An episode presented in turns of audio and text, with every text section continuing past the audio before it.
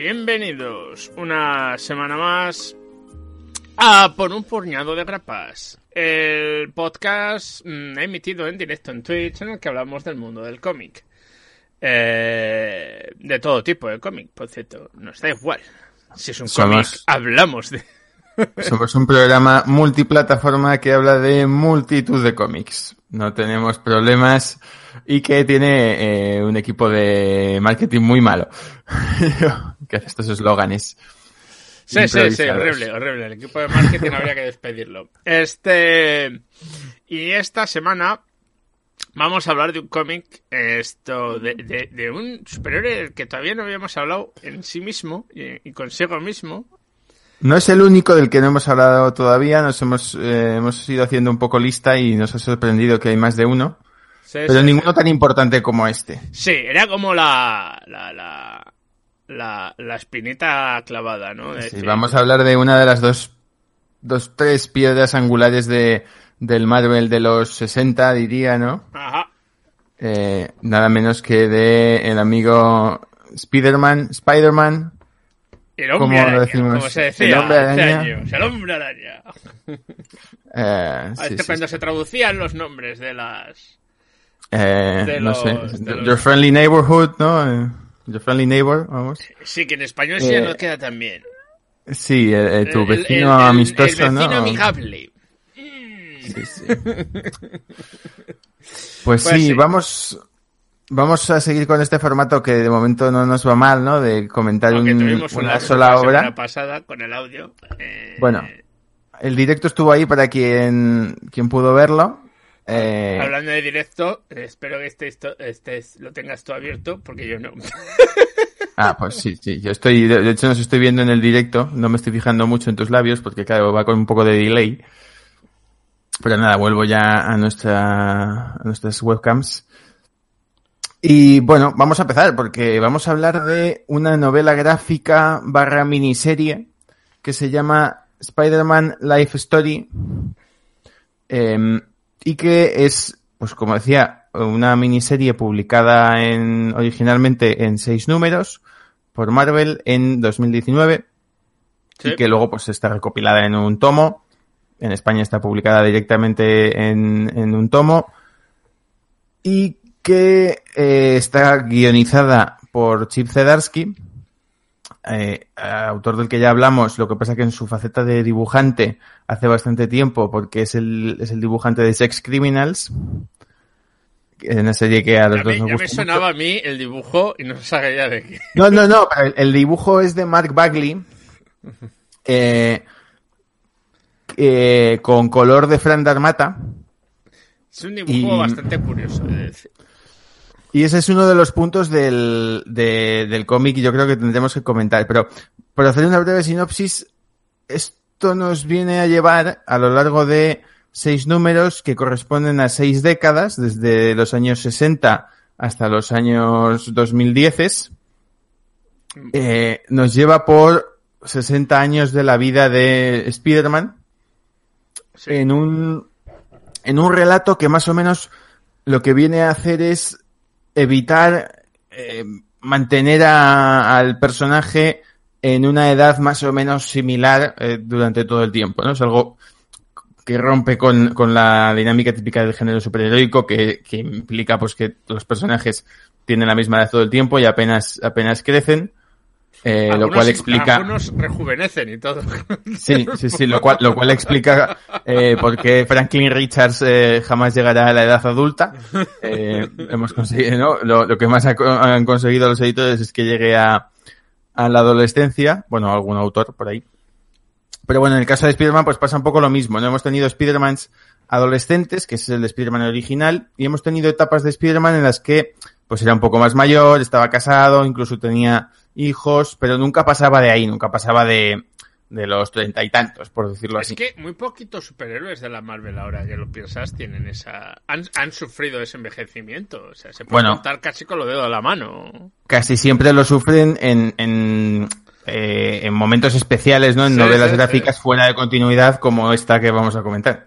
Pero normalmente, pues en continuidad, pues no. En continuidad los van llevando un poco para aquí, un poco para allá, pero siempre se mantienen dentro de un canon, ¿no? de, edad. Están congelados en el tiempo.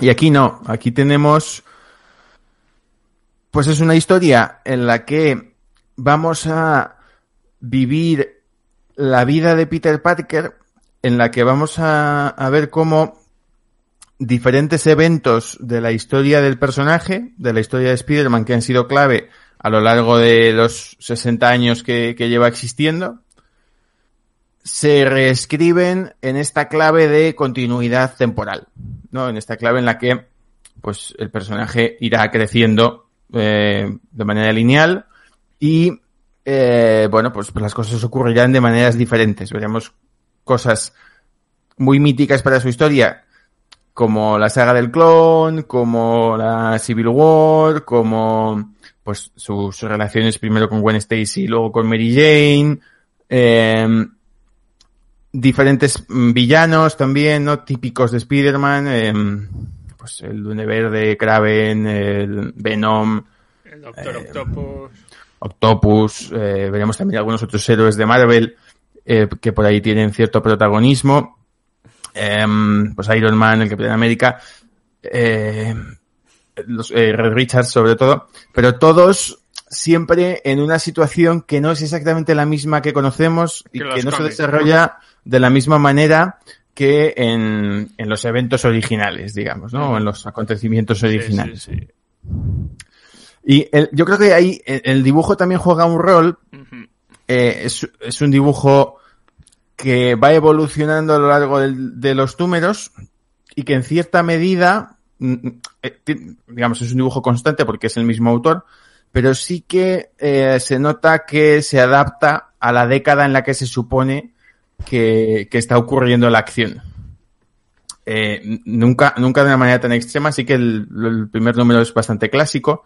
Intenta imitar pues un poco a ese, sí los primeros números, ¿no? Al Spider-Man de John Romita, yo diría, sobre todo, ¿no? Es un Spider-Man bastante luminoso. Luego no llega a los extremos, en los 90 no llega a los extremos del, de, del Spider-Man que se dibujaba en aquella época. extremos de los 90. Vamos a... no, pero bueno, el Spider-Man de Todd McFarlane no, no, sale aquí, digamos, no llega a ese punto, ¿no? Pero bueno, luego sí que pues ya los 2000 eh, ¿no? y los 2010 también hay por ahí eh, un juego con las portadas alternativas que también intentan pues sí. un poco jugar con esto. Y, y ahí está, ¿no? Ese sería un poco la sinopsis. Eh, ¿qué, te, ¿Qué te ha parecido, Rubén? ¿Qué... ¿Qué me ha parecido? Pues, pues la verdad es que mmm, tengo problemas, pero problemas buenos. Tienes problemas buenos. Bueno, tengo problemas buenos. Tengo problemas buenos. A ver, a mí, a mí me ha gustado. Vamos a empezar por ahí. Me ha sorprendido, porque no me esperaba un cómic así. ¿vale? Uh -huh. Me esperaba una especie de pues como saltos, no imágenes, que es un poco eso, pero pero de lo que ya sabíamos. Lo que yo no me esperaba es ese envejecimiento, ¿no? De Spider-Man, ese relato de la historia continua que no tiene Spider-Man normalmente, o ningún otro superhéroe. Claro, sí, sí. En DC a lo mejor sí que lo tienen durante un tiempo más, pero en Marvel es como constante vuelta hacia atrás. Eh, y tengo el problema de que yo quiero conocer este mundo de la Marvel porque me gusta más que el de Marvel normal. Sí, Esta sí. guerra civil tiene más sentido que la guerra civil del claro. cómic. Esto pasa mucho siempre en los, en los universos alternativos, ¿no? En los Elseworlds o en, eh, cada editorial los llama como puede, ¿no? Pero siempre pasa que al final son cosas que nos, o sea, se permiten hacer cosas que en, en, el universo canónico no te dejan hacer, ¿no? Entonces, pues claro, efectivamente, eh, aquí las cosas tienen consecuencias de verdad y conse consecuencias mucho más verosímiles que, que en el, que en el universo 616 de Marvel. No, no, es que es una cosa increíble. Es, es a ver, a ver, me, me gusta el, el, cómo va el dibujo, como tú dices. Primero, es una especie de clásico moderno, o sea, sí. Tiene el estilo clásico, que sobre todo creo que es más perceptible, no tanto en Spider-Man, pero sí en, en, en los en, en Harry en los Osborn, villanos, por ejemplo, sí, o sí. En los, o en los villanos o tal que, que tiene eh, quizás el personaje de Peter Parker per se. Pero es que es como si fuera las tramas que va atacando, que como tú bien has dicho son las clásicas de Spider-Man que han pasado durante los años, pero como menos grandiosas, más pegadas a la tierra y por lo tanto eh, más, ¿cómo decirte? Más, no, decir, no diría simples, pero sí más creíbles quizás, ¿no? Hombre, también es porque pasa por ellas bastante rápido. Claro, ya, ya, ya, a lo mejor originalmente eran mega sagas de un montón de números, vamos a decirlo, unas repercusiones y demás. Aquí, pues claro, las tiene que La versión de Tony Stark de este cómic es grandiosa. Está muy bien. Está es muy grandiosa. Bien. Es todo lo que es Tony Stark, pero sin, sin una capa en medio. Es, es el Sí, gilipollas que ha siempre. Sí, sí. Ese eh, es el, el Tony Stark, eso es, sin, sin filtro. Sí, Sin filtro sí, ninguno. sí, eh, sí, sí. Sin armadura por delante que te quiera tapar las cosas. Nada. Sin el heroísmo de. No, no, no. no. Sí, sí. No, y está muy bien porque eh, sienta muy bien ese contrapunto, ¿no? Digamos, cuando nos habla de hacer, hacer la- el símil con la etapa de Spider-Man más maduro, en la que es propietario de una empresa y tal, que esto fue, pues, esto ha sido el Spider-Man de hace no muchos años. El de Esa ni la Slott. conocía, o sea, con eso te digo todo. Claro, pues eh, ahí eh, transmite muy bien ese- esas diferencias entre Peter Parker y Tony Stark eh, a la hora de tener una empresa de alta tecnología, ¿no? Y de- dentro del, del universo Marvel, eh, que es lo que representan esos dos personajes, que son cosas muy distintas, ¿no? Al final. Sí, sí, pero. Y luego me gusta cómo tocan casi todos los temas de del, del modo humano más que del modo superhéroe, ¿no? Hmm. Eh, la relación con Red Richards, la relación con Tony Stark, la relación un poco más lejana con el Capitán América, con sus Hmm. dos parejas, sobre todo con MJ, con Mary Jane. A mí- Al final, A mí ahí es donde me chirría un poco. Yo ahí creo que es, para mí ha sido la parte más baja del, del cómic, porque esa transición de la relación primero con Sí, Gwen sí, Stacy sí, y luego con Mary Jane, es muy rápida. me, parece, me parece demasiado brusca, o sea, es como un poco antinatural. Sí. ¿no? Cuando, no, no, claro, eso, a ver, no me refiero a ese a ese cambio, sino cuando ya tienen su vida hecha. Sí, O luego sea, sí, luego la relación bien, con Mary Jane y tal, y la vida con el- Mary Jane está muy el bien construida. es, es casi un poco el, la película hace papel de, de la mujer del policía que se queda en casa y tiene que llevarlo todo y al final acaba hasta los huevos, ¿no? Que intenta Sí, ser sí, sí. dura y decir, bueno, ya sé que lo tiene que hacer, ¿no? Pero sí, sí, eso está bien.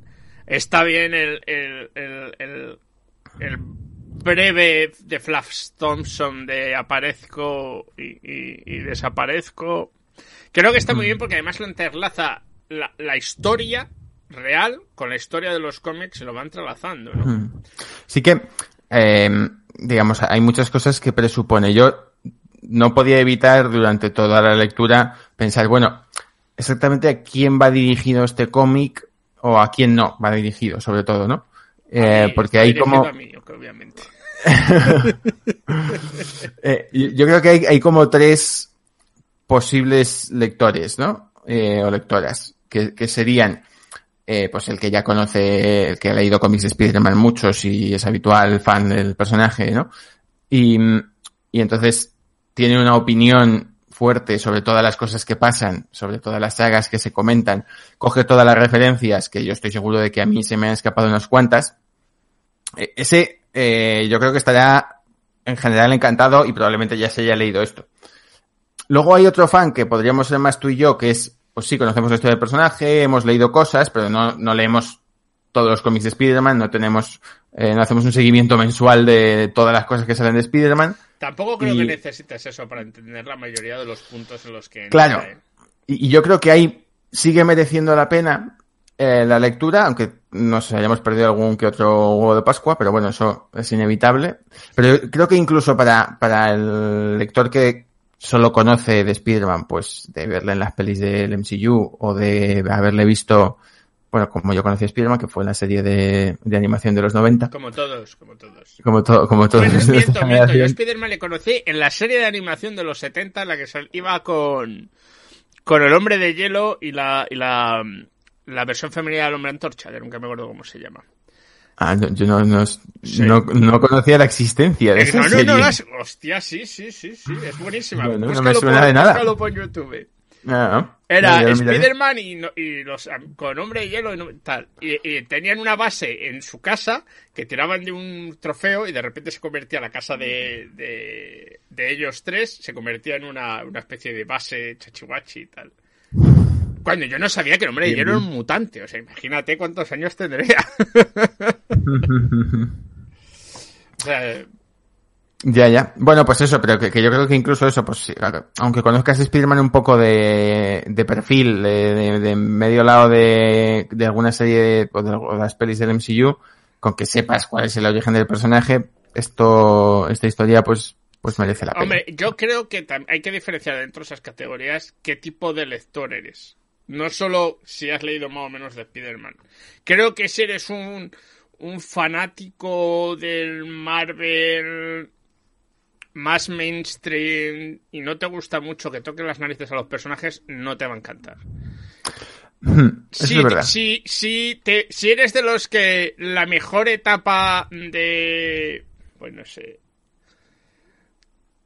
De Batman es Moore o algo así, te va a gustar más. A ver si me entiendes. O la mejor etapa. Si no eres el que te gustan las cosas más.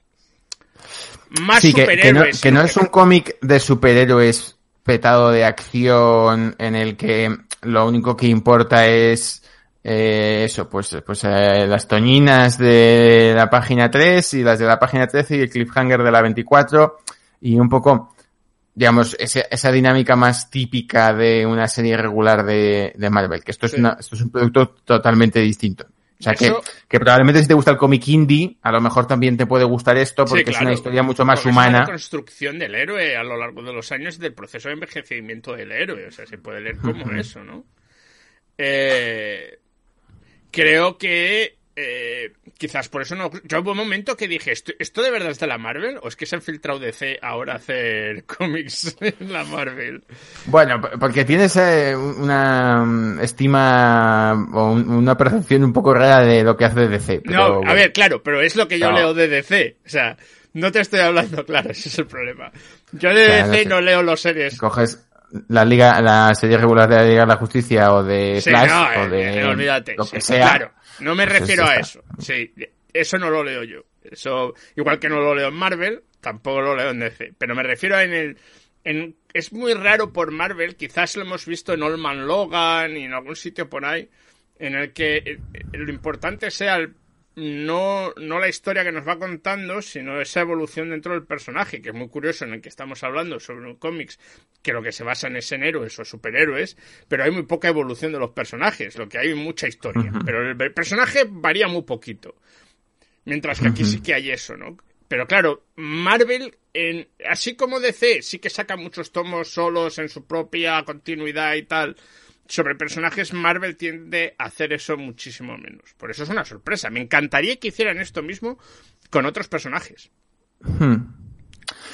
Para mí ha sido una sorpresa también, porque es verdad que, Marvel no hace esto demasiado, sí que puntualmente mm, o saca obras fuera de continuidad, pero son más puntuales. Y también porque eh, yo me esperaba que sacasen algo tipo eh, otras obras que han estado sacando hace poco, que, son X-Men Grand Design y Fantastic Four, no me acuerdo cómo se llama el subtítulo, pero bueno, que son también intentos de compilar la historia de, en este caso, pues de los X-Men y de los Cuatro Fantásticos, en un solo tomo y que, digamos, no te tengas que leer eh, 300 números de los personajes o 200 números de los personajes para conocer sus historias clave, sino que te las puedas leer pues en 200 páginas.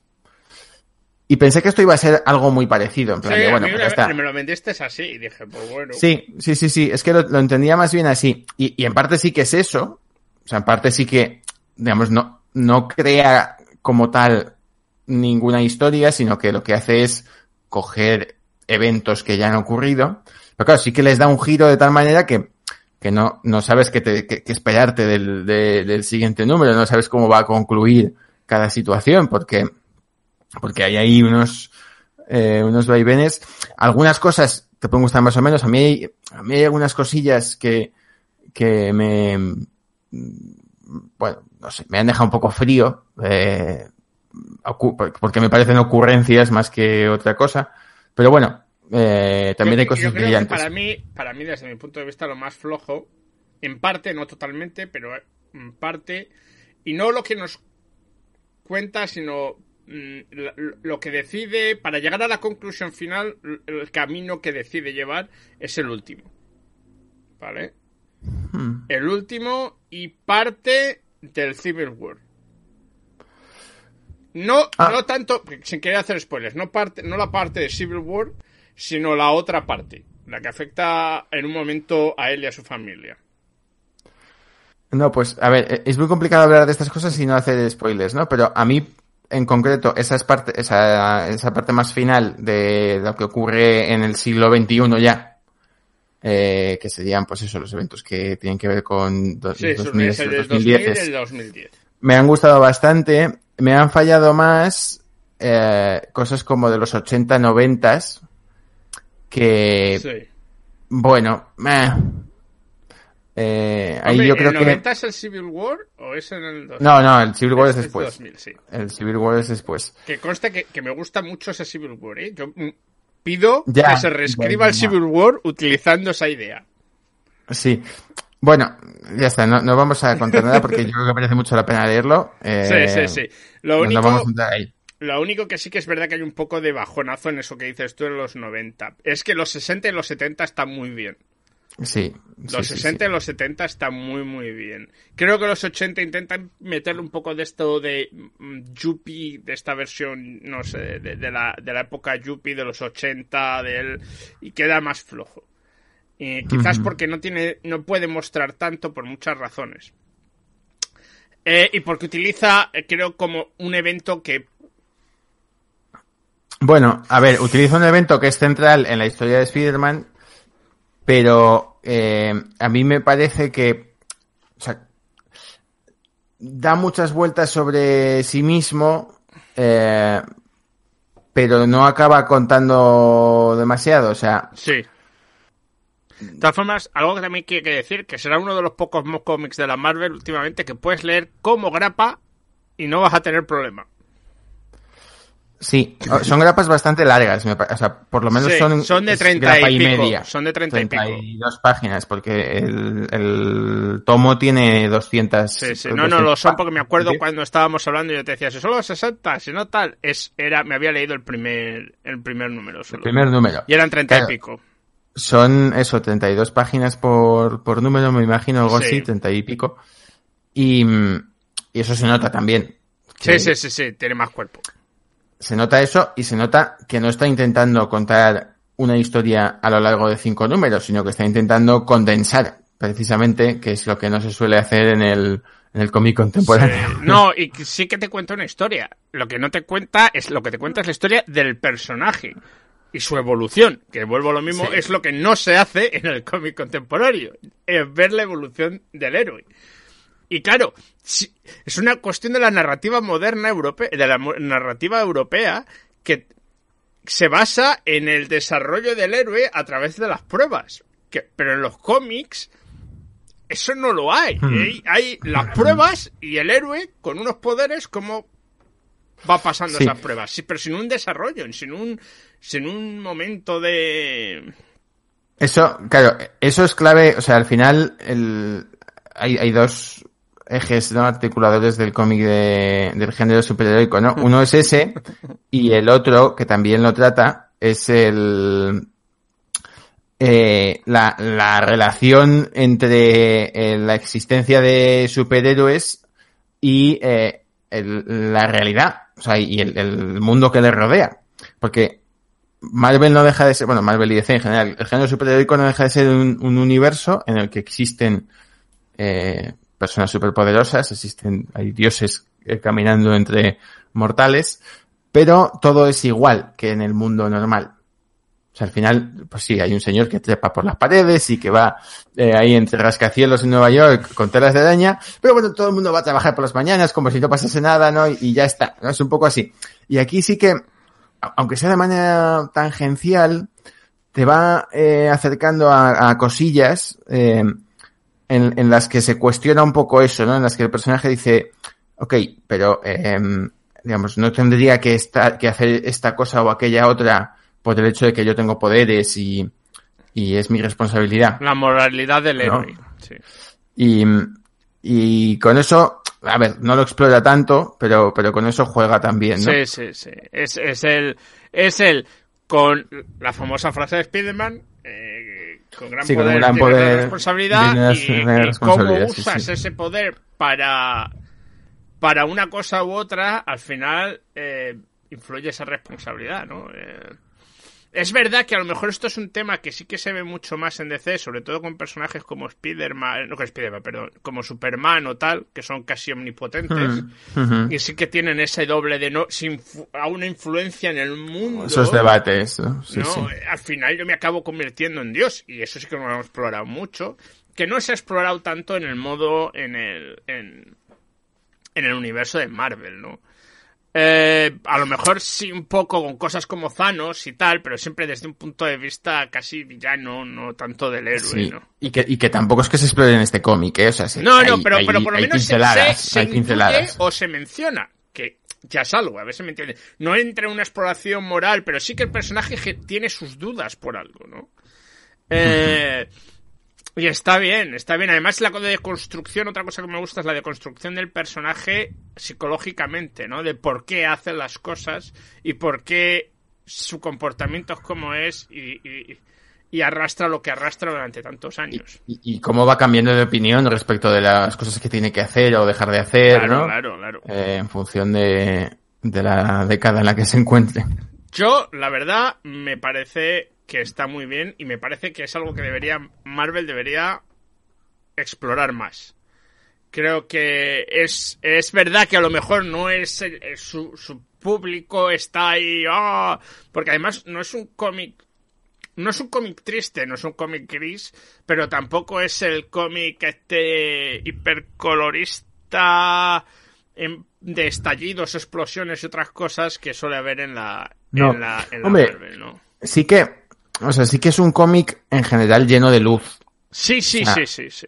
Las escenas, la manera de, de- de narrarlo, el, el mundo en el que, en el que se mueve el personaje es un mundo luminoso en el que eh, las cosas, eh, pues, pues siempre, siempre hay luz, no, no Sí. hay, no es, no es ese eh, universo de tinieblas de Punisher No, no, no. o de un Daredevil más oscuro, ¿no? Sino Sí, que no es un Marvel Knights. Vamos a a, lo, a lo largo de todas las décadas mantiene bastante ese tono eh, brillante, no sé cómo Sí. decirlo. En el, en el color se nota, se nota bastante. Sí, no. Eso. Bueno, Es una, una paleta de colores bastante eh, clásica. ¿no? para, para, a ver, para alguien como a mí, que soy, que con que me ha gustado la Marvel, los primeros cómics que leí siempre fue la Marvel. A ver, yo mis primeros cómics eran los Cuatro Fantásticos, Lobezno y, y cosas por el estilo, ¿me entiendes? Y los Vengadores clásicos. Yo cre- crecí con eso y a mí DC pues me ha llegado de mayor. Yo, yo ya de mayor dije, hostia, voy a leer DC. Y además empecé con DC por la puerta de atrás, se puede decir. Empecé con DC por, por vértigo. O sea, se... Sí, bueno, eso ya es, otro, es otro mundo. ¿no? claro. Entonces, La difunta sí, vértigo. sí que y, y- y ahora y con el tiempo pues pues me he cansado mucho, ¿no? De, de ciertas cosas típicas de Marvel y entonces esto me da un poquito de esperanza de que sean capaces de intentar hacer más cosas. Hmm. Que lo vayan Bueno. a continuar o no, pues no lo sé. Mm, pero está bien. A ver, Ahí podemos probar. Eh, el caso de, o sea, el guionista, Chip Zdarsky, que ahora diría que está, si no 100% dedicado a, a los guiones prácticamente, o sea, es- escribe bastantes cosas, es actualmente el autor de Daredevil, de la etapa, la serie regular de Daredevil, que yo no he leído, pero que tiene muy buenas críticas. Así que somos, a lo mejor... somos muy fans los dos de Daredevil, entonces. Sí. Bueno, eh, eh, sí, o sea, eh, lo único eh, que eso no significa que vayamos a traer esta serie, porque pero como somos muy fans de Daredevil, probablemente queramos traer algo un poco más clásico Pues y no más sé, mítico. porque el problema es que lo clásico ya lo hemos leído todo el mundo. Vamos a traer el Daredevil por, eh, por no sé qué, no. Sí, Oh. bueno, sí, eh, el, claro, el típico es el de el de Frank Miller, ¿no? Entonces, ya nos hemos leído, yo creo que gran parte de eso. Yo estoy interesado a ver qué han hecho, porque yo me he leído. Yo empecé leyendo de Devil clásico, o sea que imagínate qué cosas. Pero bueno, y eso ya es para otro día. Eh, tenemos que hacer una breve reseña para los que visteis el vídeo, pero no pudisteis escucharlo del programa de la semana pasada, que fue Seeds. Eh, vamos a hacer una breve reseña en el que es un cómic de, Dark Horse, eh, en el que nos cuenta una especie de futuro, no sé si apocalíptico, posapocalíptico, preapocalíptico, eh, algo cyberpunk. pues, pues en un mundo donde pues la gente vive muy pegada a su tecnología mientras el mundo el cambio climático, todo esto está llevando sus últimas consecuencias y hay una gente que vive apartada de todo eso, eh, como luditas, literalmente, en una especie de cerco. Hay varios personajes, el protagonista sobre todo es una periodista, ¿no? Eh, y lo que nos hace, pues estoy intentando resumirlo de manera muy, muy, esto es muy condensado. ¿eh? Sí, es una, es una historia un poco a medio camino entre el periodismo y la ciencia ficción. De hecho, los propios autores explican que, que es una, que originalmente era una historia de una periodista a la que luego le fueron añadiendo todos esos toques de ciencia ficción que tiene el mundo y, y que ah, cuando empiezas a leerlo te, te llama más atención que la historia de la periodista. sí, claro, claro, claro, claro, sí. Por eso. Eh, bueno, pues en ese mundo que hay muchísimas cosas, con un dibujo en, en, una escala de grises, ¿no? En blanco y Sí, en, dos tonos. Bueno, hay, un sepia por ahí también, ¿no? Sí, pero vamos, que, casi casi se queda en una escala de grises. Eh, pues nos, nos van desarrollando esta historia sobre, no es tanto la importancia de lo que nos está contando de la historia, que la verdad, como discutimos, tenía un problema de que abre mucho fuego, se paga muy pocos. Eh, es muy difícil explicar de qué va, primero porque tiene como muchas subtramas que, que tampoco tienen eh, una, una consistencia suficiente como para decir la historia va de esto. Eh, y luego porque si decimos algo, pues también estamos haciendo un spoiler importante. Entonces, eh, que es una historia de investigación con pues suspense, ¿no? Un poco, sí, sí, sí, un poco thriller, un poco ciencia ficción. Y, la opinión que tuvimos al final nosotros era una era esa, que, que abre demasiados fuegos, cierra muy pocos. que si se hubiera concentrado más, a lo mejor hubiera habido más desarrollo de la historia, porque sí que hay cosas que interesan, sí que hay cosas que, que, que, que llaman la atención que no es un cómic para todos, ni mucho menos, que no significa que sea un cómic malo, es un cómic distinto, obviamente, es muy indie, muy, muy indie, y que mm, quizás con más números o menos, menos tramas, pues hubieras llegado a, a, ser más, a enganchar más, ¿no?